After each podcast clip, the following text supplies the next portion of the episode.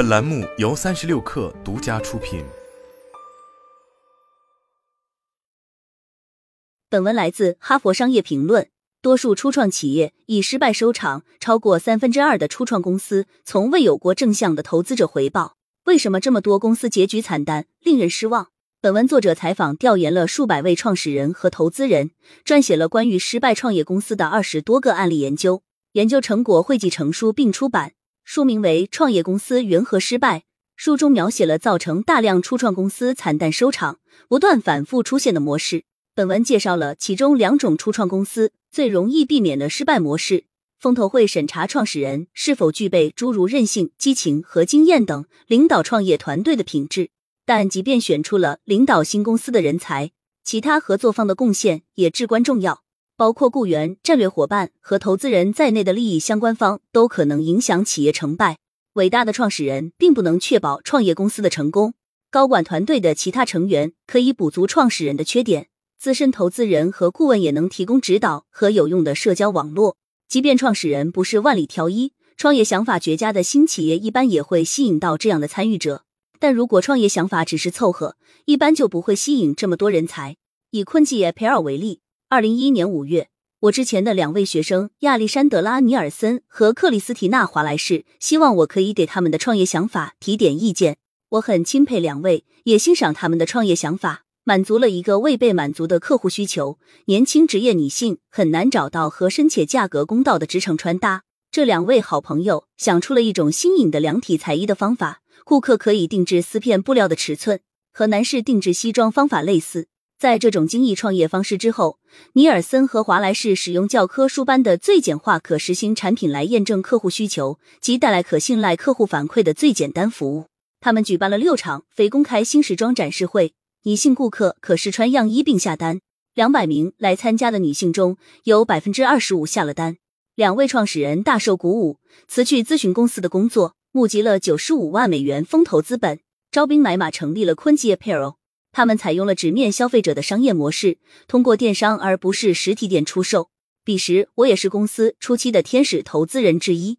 最初的订单和回购数量很大，购买首季系列服装的客户中有百分之三十九的复购率，但强劲需求需要大量库存，同时生产出现问题，导致部分客户衣服不合身，退货超出预期。处理退货并解决生产问题影响了利润，很快耗尽了昆子的现金储备。公司尝试再次募资，但失败了。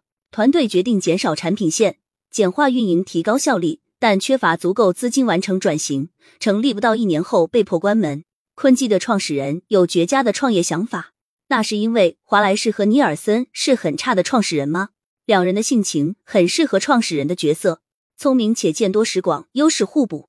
但是创始人团队在两个方面有不足之处。首先，两人不愿意破坏他们的友谊。华莱士和尼尔森在战略、产品设计等其他关键角色上有平等决策权。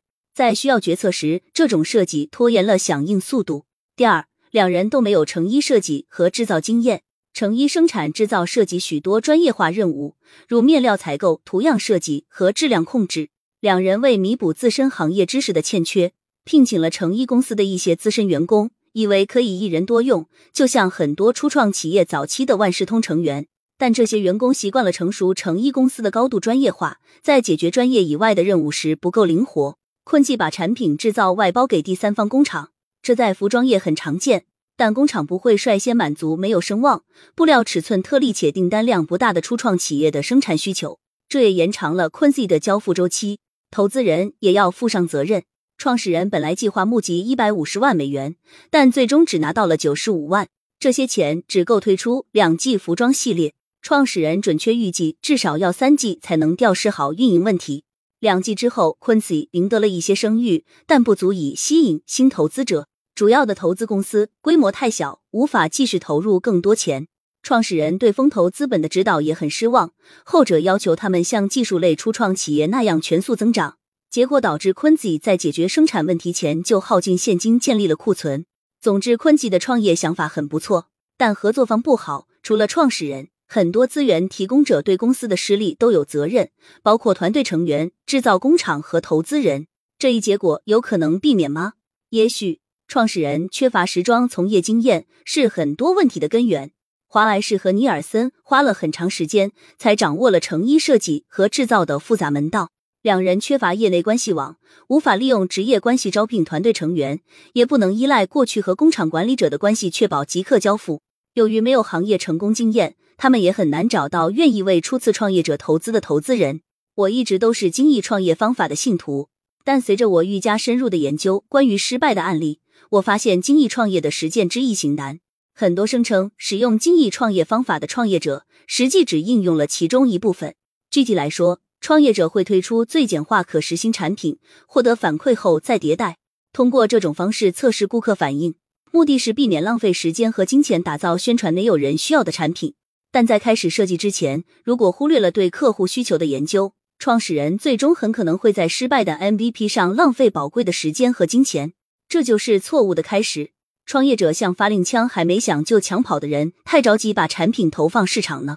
例如，精益创业所宣扬的多次尽早推出产品、快速失败，实际上在鼓励先开枪后瞄准的行为。在线交友网站 Triangulate 在二零一零年就经历了这样的现象。关于他的失败，细节藏在不到两年的三次重大转型中。一方面，精益创业公司的基石就是转型，每次迭代，创始人纳加拉杰的团队都注意到快速失败的咒语。团队遵循尽早且频繁的推出产品的原则，尽快将真正的产品放到真实消费者手中。但精益创业的内容不止这些。精益创业大师史蒂夫·布朗克认为，在创业者打造产品之前，必须做好顾客探索，即对潜在顾客的全面访谈和了解。这些访谈可以帮助企业了解客户未被满足的强烈需求，以及值得继续追寻的问题。在纳加拉杰对公司失败的事后分析中，他承认自己跳过了这一关键步骤。他和团队未能进行事先研究，证实产品概念存在需求。他们也没有进行昆吉的非公开新时装展示会那样的 MVP 测试，而是仓促推出并认定它能被市场接受。Triangulate 的团队由于没有做顾客探索和 MVP，刚开始就犯了错误，将快速失败魔咒变成一个自我实现的预言。如果团队在刚开始就和顾客交流过或测试过真正的 MVP，他们的最初产品设计可能会更接近市场需求。首个产品的失败导致他们浪费了反馈循环，而对早期创业公司来说，最宝贵的资源就是时间。随着时间越来越紧迫，浪费一个循环意味着在现金用尽前少了一个转型机会。创业者要学会保持平衡。传统智慧的指导多数情况下是好的，但不要盲目追随。我们来看看以下这些针对初次创业者的建议，如何造成适得其反的效果。想做就做，优秀创业者都是实干家，能迅速行动，抓住机会。但对行动的偏执可能会诱使创业者跳过探索阶段，过早开始打造产品并出售。这点前文我已做过解释。出现这种情况时，创始人可能会发现自己过早下结论，解决方案其实还存在许多问题。坚持不懈。创业者总是会不断遇到挫折，真正的创业者会拍拍灰尘，立刻重返战场。他们必须有决心和韧性，但如果毅力变成固执，创业者也许会无法分辨错误的开始，在他们的解决方案并不奏效时坚持不转型，延迟转型会消耗稀缺的资金，缩短企业的跑道。怀抱激情，创业者希望改变世界的强烈欲望，能帮助他们度过最令人生畏的挑战。也能吸引帮助他们实现梦想的雇员、投资人和合伙人，但在极端情况下，激情可以演变为过度自信，并因此跳过前期研究。同样的，激情也能蒙蔽创业者的双眼，让他们看不到自身产品无法满足顾客需求。省钱，由于资源有限，创业者必须节俭、动脑筋，用更少的钱办更多的事。但如果创业公司由于缺乏具备关键技能的员工，无法持续提供价值定位。创始人必须决定是否要雇佣具有这些技能的员工。如果这些人要求高工资，好斗且节俭的创始人也许会说：“我们只能在没有这些人的情况下凑合了。”这样就有可能遭遇前文提到的伙伴糟糕的问题。增长快速增长能够吸引投资人和人才，也能提振团队士气。这也许会诱使创始人缩减顾客研究，过早推出产品。快速增长会面临巨大需求，会给团队成员和合伙人压力。如果团队有糟糕的伙伴，增长也许会加剧质量问题，降低利润空间。创业圈很流行对失败侃侃而谈，就像失败是一种荣誉勋章或通关仪式，是创业之路的另一个阶段。失败也会给经济和社会带来损失。失败的企业浪费了本可用于其他地方的资源，失败也对很多潜在的创业者起到了震慑作用，包括更加厌恶风险的潜在创业者、有财务负担无法放弃工作的创业者，以及女性和少数族裔等物及资本障碍重重的创业者。失败的确将会一直是很多创业者的现实。利用有限资源做一些创新的事，本身就存在风险。但是，如果我们承认很多失败有同样的模式且可以避免，就可以减少失败的数量和频率，并获得更富生产力、更多样化和更少痛苦的创业经济。